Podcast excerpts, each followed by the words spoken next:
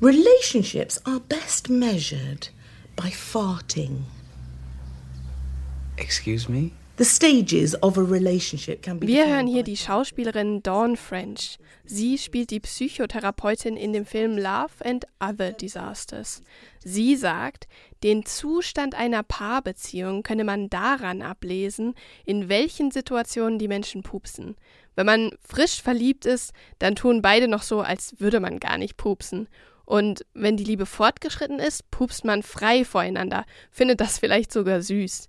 Dawn French nennt das die Pups-Flitterwochen.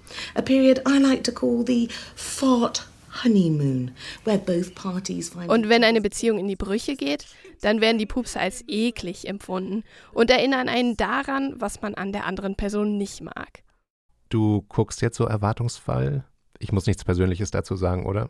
Nee, musst du nicht. Alles gut. Aber ich habe bei der Recherche zu dem Thema festgestellt, es gibt echt viele Verbindungen von wissenschaftlichen Erkenntnissen zu persönlichen Erlebnissen.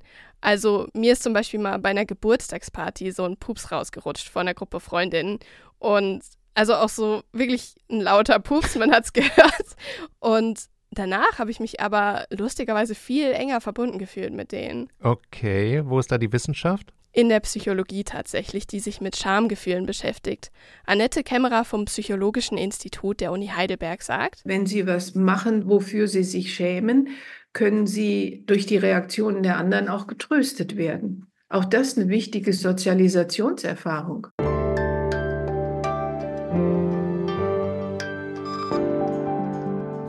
Ich bin Max Rauner und Sie hören Woher weißt du das von Zeitwissen. Wir reden heute über etwas, über das man normalerweise nicht redet, das Pupsen oder Furzen, wissenschaftlich ausgedrückt Windabgänge. Meine Kollegin Wiebke Pfohl hat für ihre Recherche Studien und renommierte Pupsexpertinnen ausfindig gemacht. Warum schämen sich Menschen, wenn sie pupsen? Wie beeinflusst die Ernährung unsere Gasproduktion? Welche Pupsfrequenz ist gesund und wann sollte man eine Arztpraxis aufsuchen? Darüber wollen wir sprechen. Außerdem hat Hella Kemper herausgefunden, dass manche Tiere das Pupsen zur Verteidigung einsetzen, während andere Tiere damit kommunizieren. Und Christoph Drösser erkundet in seiner unmöglichen Kolumne die rätselhafte Verbindung vom Verdauungstrakt zum Gehirn. Mir gegenüber in unserem gut durchlüfteten Podcast-Studio sitzt Wiebke Pfohl. Hi. hi. Du hast dich drei Wochen lang mit Pupsen beschäftigt.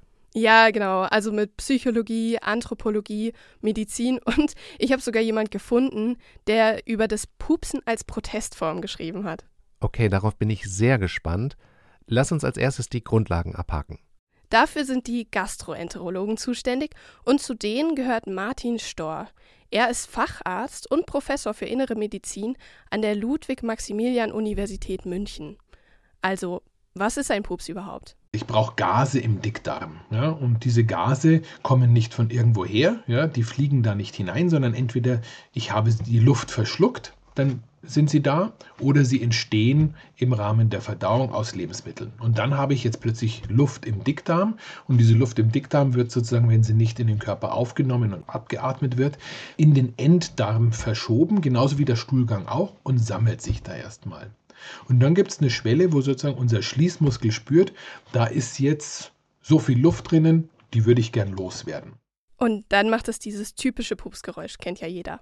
Ob es ein Geräusch macht oder nicht, das ist im Endeffekt ein, ein musikalisches Geräusch. Das ist sozusagen der Ton, den unser Schließmuskel erzeugen kann.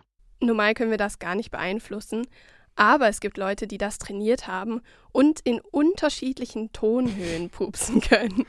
Das ist super. Ich hatte mir vorgenommen, dass wir in dieser Folge nicht rumalbern, aber welche Lieder werden da bevorzugt? Also es gibt den berühmten Kunstfurzer Joseph Pujol, der hat um 1900 Platten mit Furzmusik aufgenommen.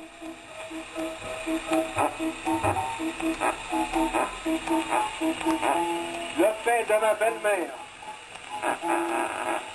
Le pain de ma tante. Und heute gibt es zum Beispiel einen Mann mit dem Künstlernamen Mr. Methane, der hat in einer norwegischen Talkshow einen Walzer von Johann Strauss begleitet.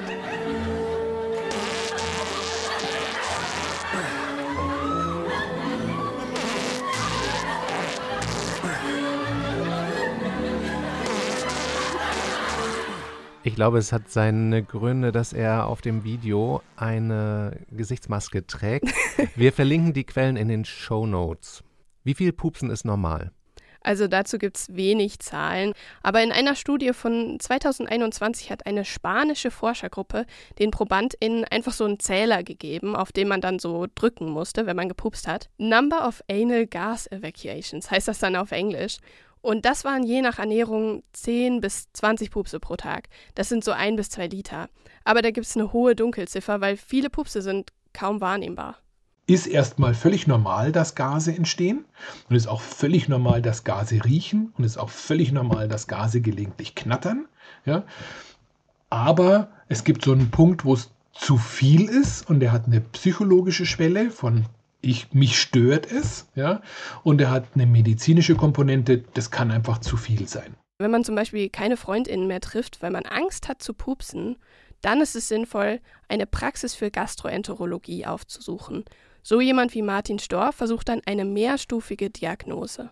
Na, die wichtigste Strategie ist zunächst zu erfassen, könnte was Krankhaftes dahinter stecken. Also wirklich die Frage, ist zeitgleich Durchfall mit dabei, besteht zeitgleich Verstopfung. Dann hat man schon mal eine Marschrichtung wenn die Nahrungsreste einfach länger im Darm sind, dann hat das Mikrobiom viel mehr Zeit, daraus Gase zu produzieren. Wenn derjenige aber sagt, nee, mein Stuhlgang ist völlig normal, dann ist das nächste, hat es denn irgendwas mit Lebensmitteln zu tun? Ja, wie schaut es denn aus, wenn Sie Bohnen essen? Ja, und wenn dann rauskommt, ja, die Ernährung könnte es sein, dann geht es in Richtung Ernährungsdiagnostik und Ernährungsberatung. Also das kennt ja jeder von uns, dass man mehr pupsen muss, wenn man zum Beispiel Bohnen oder Linsen gegessen hat oder dass es so richtig fies stinkt, wenn man Kohl gegessen hat. Eine sehr sportliche Freundin von mir erzählt auch von etwas anderem. Je mehr Protein sie isst, desto mehr stinken ihre Pupse. Proteine enthalten häufig mehr Schwefel als andere Dinge, ja, das heißt Proteine riechen eher. Wichtig ist, dass man die Pupse nicht um jeden Preis zurückhält. Man sollte physiologische Funktionen nicht unterdrücken, was nicht heißt, dass man sozusagen jetzt plötzlich am Essenstisch pupsen darf, aber man sollte jetzt nicht stundenlang seine Pupse oder auch seinen Stuhlgang unterdrücken. Die bessere Lösung ist tatsächlich, dass man zu Lebensmitteln greift, die eine Art Anti-Pups-Wirkung haben. Also gegen die Gasbildung sollen etwa Anistee, Fencheltee und Joghurt helfen und den Gestank reduzieren sollen zum Beispiel Heidelbeeren, Petersilie und Spinat. Und wenn das noch nicht hilft, kann man gemeinsam mit Ärztinnen auch spezielle Ernährungsformen ausprobieren. Ein Tipp noch, bevor wir die Gastroenterologie verlassen. Hast du vor, in nächster Zeit zu fliegen? Ja, Montag fliege ich für Zeitwissen nach Moldawien. Ah, dann kann ich dir auf jeden Fall empfehlen, nichts Blähendes davor zu essen. Man produziert dann nämlich zwar die gleiche Menge Darmgase wie am Boden, aber in der Höhe dehnen sich die Gase wegen dem geringeren Druck aus. Das heißt, man muss dann entweder pupsen oder man bekommt echt die Bauchschmerzen der Hölle. Meines Wissens nach werden die Mahlzeiten im Flugzeug speziell auch danach letzten Endes zusammengestellt, dass sie idealerweise ganz wenig Gase produzieren. Ja, darum bekommt man immer Chicken. Ich rate auch, das Hühnchen zu nehmen.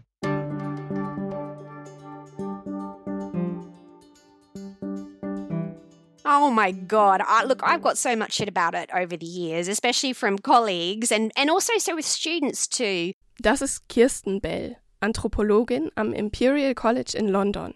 Sie erforscht Pupsen, auf Englisch Farting, eher als Hobby, weil ihre KollegInnen und auch Studierende bei dem Thema buchstäblich die Nase rümpfen. Was fasziniert Sie als Anthropologin so am Pupsen? Im Prinzip das, was vollkommen Normales ist. Und wir trotzdem so starke emotionale Reaktionen darauf haben, ob es jetzt Scham, Ekel oder auch Humor ist. Anthropologically speaking, it is really interesting. It's this sort of incredibly, totally natural thing that symbolically is incredibly culturally loaded. And that to me makes it just very, you know, very interesting because it becomes a lens into studying all sorts of other kinds of things, so gender, etc. Also es ist kulturell aufgeladen, sagt sie. Ja, genau. Man kann also am Pupsen erforschen, wie soziale Normen entstehen und welche Erwartungen es gibt, den eigenen Körper zu kontrollieren. Kirsten Bell hat zum Beispiel anhand von YouTube-Videos und Medienberichten analysiert, was passiert, wenn Prominente pupsen. Und da gibt es einen Unterschied zwischen Männern und Frauen, sagt Bell. You definitely find when female celebrities fart in public, they're caught farting less than male celebrities are. But when it happens, there tends to be a much stronger sense of mortification and often a tendency to deny that they've farted. Um, whereas men are more like, oh, whoops, sorry, I did it. or maybe, and laughing about it and joking about it. Weibliche Stars pupsen seltener in der Öffentlichkeit und schämen sich mehr dafür, sagt sie. Und da kommt noch was anderes Interessantes dazu.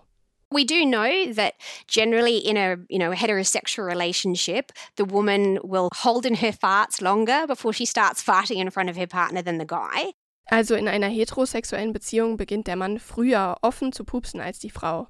Eine Theorie ist, dass tief verankerte soziale Normen daran schuld sind. So I think this is partly around obviously gender norms, ideas of what's um, ladylike. There are certain theories that might help us um, to understand that. The you know the idea, I suppose, that because women are seen to be more associated with nature than men because they give birth to children, therefore they have to work harder and show more bodily controls in other ways. Also Frauen, sagt sie, werden stärker mit der Natur assoziiert und müssen sich deshalb im Zaum halten, um gegen dieses Klischee anzugehen. Ja, genau, das ist die Arbeitshypothese. Aber Kirsten Bell steht da noch ganz am Anfang ihrer Forschung. Sie hat auch noch eine andere Erklärung. Und zwar dafür, warum Pupse so starke Emotionen auslösen. Durch ihren Geruch überwinden Pupse die körperlichen Grenzen, die wir zu anderen Menschen haben. I mean, my personal view is that a lot of our response to farts is tied up with the smell of farting, obviously. And I think most of us would find the smell of farts, except for our own farts, deeply unpleasant. And so that farting is something that tends to invade the boundaries, you know, dissolve the boundaries between bodies because you can't sort of avoid contact with a fart someone else's fart. So for me, part of our response, which I think is probably in some respects a universal response, is, is about that. That. Also der Gestank eines anderen Menschen dringt in meine Intimsphäre ein und das empfinden wir als übergriffig. Und hier tatsächlich schließt sich der Kreis zur Psychologie. Menschen, die ganz dicht auf uns draufgehen und mit uns reden, die erleben wir als unangenehm. Ja. Und Menschen, die ganz weit wegbleiben, erleben wir auch als unangenehm. Also es gibt so eine Wohlfühlzone, von räumlicher Distanz für miteinander sprechen, füreinander begegnen und so weiter und so fort. Auch das ist kulturell kodiert. In anderen Ländern ist das anders. Und das Sprechen über Ausscheidungen und das Pupsen ist etwas, wo diese als angenehm empfundene räumliche Distanz äh, unterlaufen wird. Und das ist unangenehm. Annette Kämmerer ist Professorin für Psychologie und Psychotherapie im Ruhestand an der Uni Heidelberg. Sie hat zu Scham geforscht. Lass uns mal ein kleines Experiment machen, was an ihre Forschung angelehnt ist. Mhm. Ja. Ohne Furzkissen, bitte. Ja, ich habe gar kein Furzkissen. Nein, sehe ich, okay. ähm, okay, stell dir vor, du bist in einer U-Bahn, es ist proppevoll, du stehst da und alles ist still, plötzlich musst du pupsen, es ist total laut und es stinkt auch noch richtig mhm, bestialisch. Bitte. Ja. Wie geht's dir damit? Ja, mega peinlich, würde ich sagen. Ähm, ich weiß nicht, wenn man dicht gedrängt steht, dann weiß vielleicht, wissen meine Nachbarn nicht genau, wer es war. Mhm. Also ich würde wahrscheinlich einfach still sein und im Boden versinken. Ja, das kann ich verstehen. Bei mir wird es wahrscheinlich jeder merken, weil ich würde knallrot werden. Und damit sind wir jetzt auch nicht die Einzigen, die so reagieren. Denn Scham ist ein Gefühl, das man in allen Kulturen der Welt kennt. Und es gibt typische Anzeichen dafür, wenn sich jemand schämt. Schamgefühl hat auf physiologischer Ebene ja zwei Reaktionen. Die eine Reaktion haben eigentlich die meisten Menschen, aber nicht alle, dass man rot wird. Und die anthropologisch konstante, äh, das konstante Merkmal für Scham ist, dass man den Blick senkt. In dem Moment, wo sie sich schämen, wollen sie aus der Situation verschwinden. Da muss sich das berühmte Mauseloch in der Erde auftun, in das sie hineinrutschen. Und wenn man verstehen will, warum Menschen sich schämen, wenn sie pupsen, dann muss man in die Kindheit zurückgehen. Wir haben mit drei Jahren gelernt, unsere Ausscheidungsorgane zu kontrollieren. Und diese Fähigkeit, die Ausscheidungsorgane zu kontrollieren und das, was unserem Körper sozusagen wieder aus unserem Körper wieder raus muss, ganz in den Bereich des Persönlichen und Intimen zu verlagern. Und wenn ich pupse, dann ist natürlich diese Form von Intimität, die ich mit der Ausscheidung ähm, gelernt habe, flöten. ja, dann kriegen alle anderen mit, was jetzt äh, gerade passiert. Es ist unangenehm, es riecht. Und das führt dann zu dem Schamgefühl, denn ich stelle meinen Körper in einer Weise dar, der sozusagen dem, äh, dem Ausdruck und der Präsentation von Erwachsensein und Kontrolle über die eigenen Körperausscheidungen zu haben, das wird damit in Frage gestellt. Ob man sich fürs Pupsen schämt, ist aber auch abhängig von der Gruppe, zu der man gerne gehören würde und von der Situation. Wenn der jetzt vielleicht pupst, weil er mit seinen Kumpels eine Wette ähm, gemacht hat, ich fahre in der Straßenbahn und dann pupse ich ganz laut. Wenn er das erfüllt, dann wird ihm sozusagen die Zustimmung der Kumpels, mit denen er diesen, äh, diesen Deal gemacht hat, wird ihm viel mehr wichtig sein, als dass ihn irgendwie die Opas und die Omas in der Straßenbahn schräg angucken. Das ist ihm dann egal. Scham muss ja ein Gefühl sein, das evolutionär irgendeinen Sinn hatte.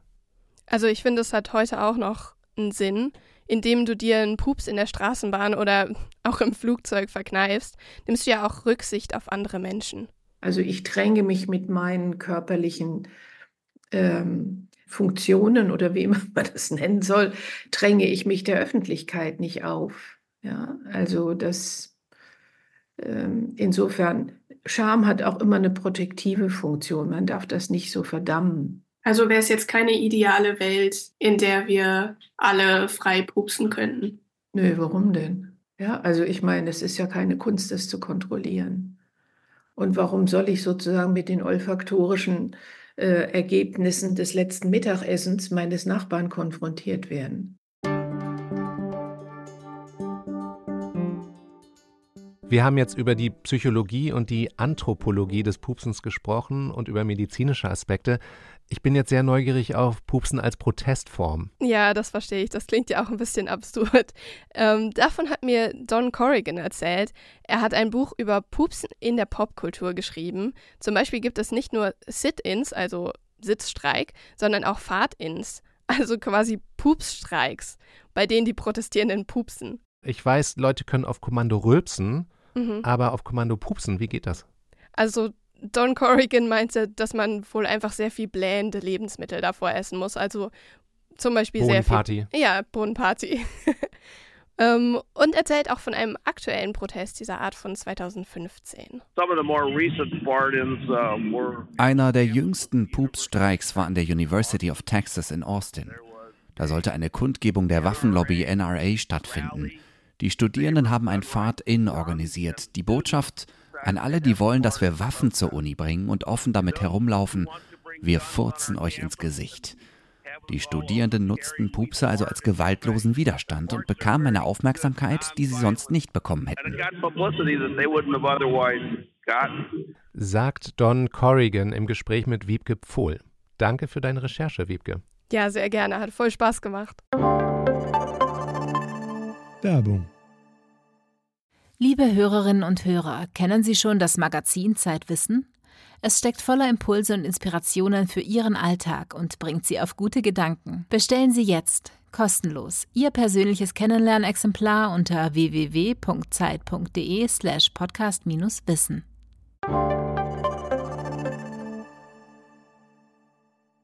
Wir bleiben beim Thema, wechseln aber die Protagonisten und kommen zu den Flatulenzen der Tiere.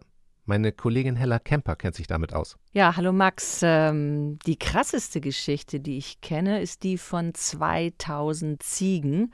Ihretwegen musste sogar mal ein Flugzeug notlanden. Das war 2015.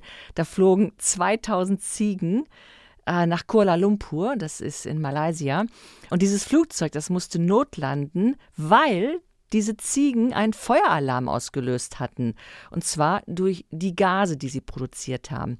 Aber das waren keine Pupse, sondern das Gas äh, wurde durch Rülpsen ausgestoßen. Methan war das wahrscheinlich. Ja, das ist ein bisschen wie bei den Kühen, denn Ziegen sind wie Kühe Wiederkäuer und die pupsen gar nicht, sondern die rülpsen. Und das Problem ist bei Kühen wie bei Ziegen, dass beim Verdauen ziemlich viel klimaschädliches Methan entsteht.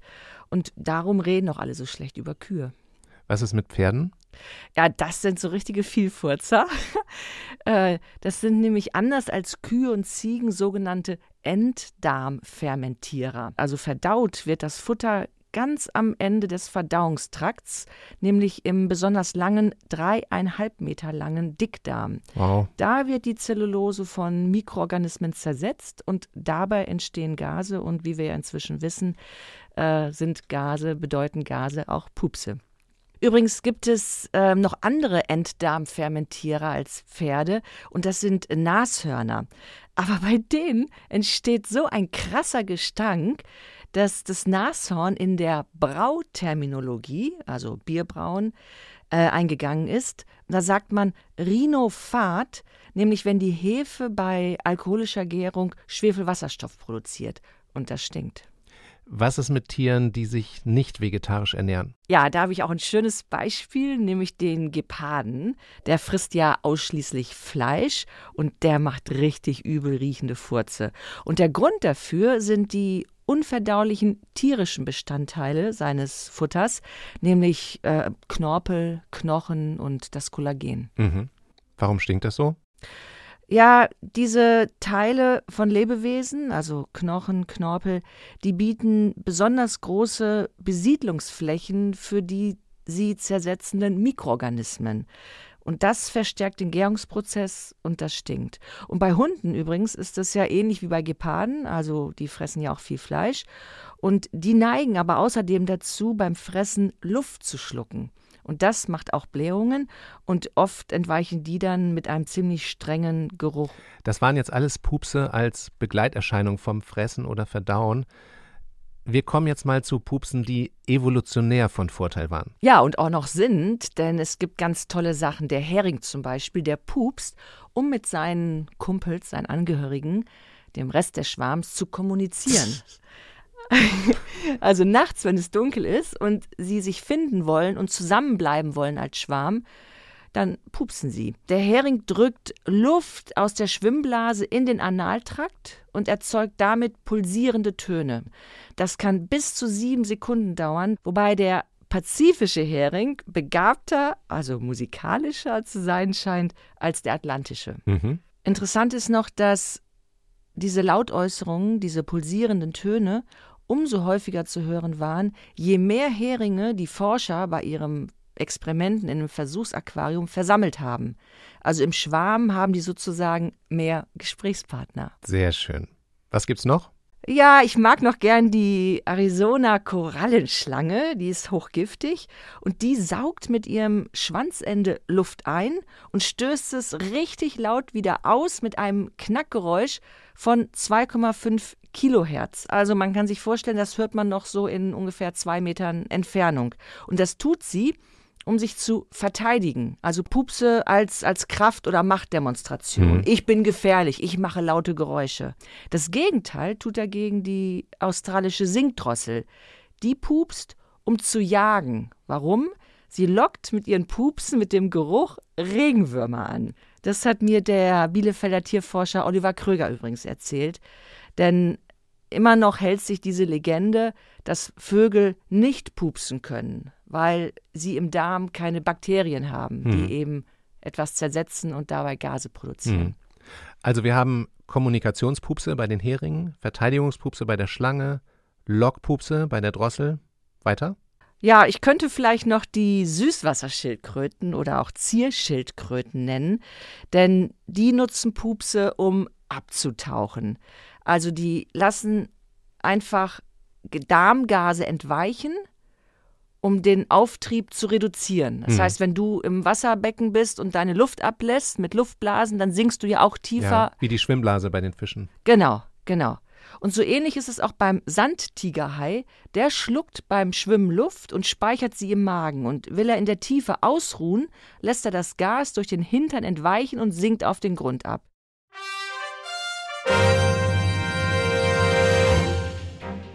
Was wir nicht erklären können. Die unmögliche Kolumne von Christoph Drösser.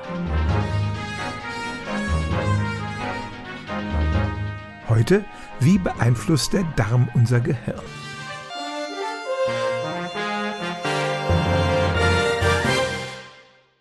Jetzt haben wir viel über das gehört, was im Darm passiert. Nun schauen wir eine Etage höher. Vereinfacht stellt man sich den Verdauungsapparat als eine Art Maschine vor und das Gehirn als einen Computer, der den gesamten Körper steuert. Aber das Zusammenspiel ist komplizierter. Der Darm wird manchmal sogar als zweites Gehirn bezeichnet, weil er über ein eigenes, komplexes neuronales Netzwerk verfügt. Das Problem. Zwischen Hirn und Darm laufen eine Reihe von Kommunikationssträngen, man nennt das auch die Hirn-Darm-Achse. Es werden nicht nur Signale über die Nerven ausgetauscht, sondern der Darm produziert auch Stoffe, die im Gehirn wirksam werden. Aber wie genau wirkt der Verdauungsapparat auf den Geist und kann man das Mikrobiom, also die Mikroorganismen im Darm, gezielt verändern, um psychische Leiden zu behandeln? Was wir schon wissen. Der Darm ist mit dem Gehirn über das Nervensystem verbunden, über das Immun- und Hormonsystem und über den Blutkreislauf. Die Kommunikation verläuft in beide Richtungen. Und wir wissen, dass viele Krankheiten, die wir eigentlich im Gehirn ansiedeln, mit einer gestörten Verdauung einhergehen. Patienten mit Reizdarm sind häufig depressiv, Angstzustände können Symptome im Darm verschlimmern. Bei Autisten hat man höhere Konzentrationen bestimmter Bakterien im Darm gefunden. Parkinson-Patienten leiden häufig unter Verstopfung. Darmbakterien produzieren Serotonin, Dopamin und Gamma-Aminobuttersäure oder GABA, alles sehr wirksame Neurotransmitter, die unsere Emotionen steuern und deren Mangel negative psychische Folgen haben kann. Wenn man die Darmflora mit ganz bestimmten Bakterien anreichern könnte, sogenannten Psychobiotika, dann könnte das eine relativ sanfte und nebenwirkungsfreie Therapie sein.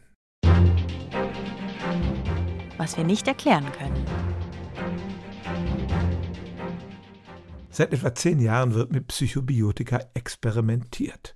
Vor allem in Tierversuchen, aber auch mit Menschen sind schon Experimente durchgeführt worden. Allerdings gibt es bisher nur wenige randomisierte Studien mit Kontrollgruppen, die Placebos bekommen. Und die Ergebnisse sind äußerst gemischt. So haben zum Beispiel Versuche mit Jugendlichen, deren Angstzustände man mit Psychobiotika in den Griff bekommen wollte, nur enttäuschende Resultate gebracht.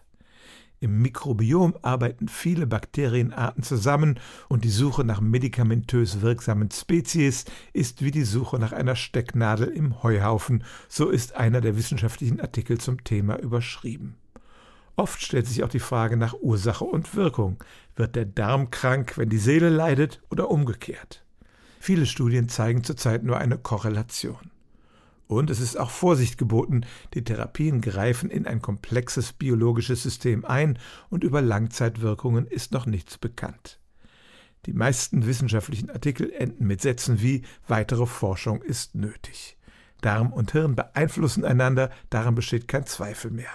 Aber wie genau das geschieht und ob man die Wechselwirkung therapeutisch nutzen kann, das kann die Wissenschaft heute noch nicht wirklich sagen.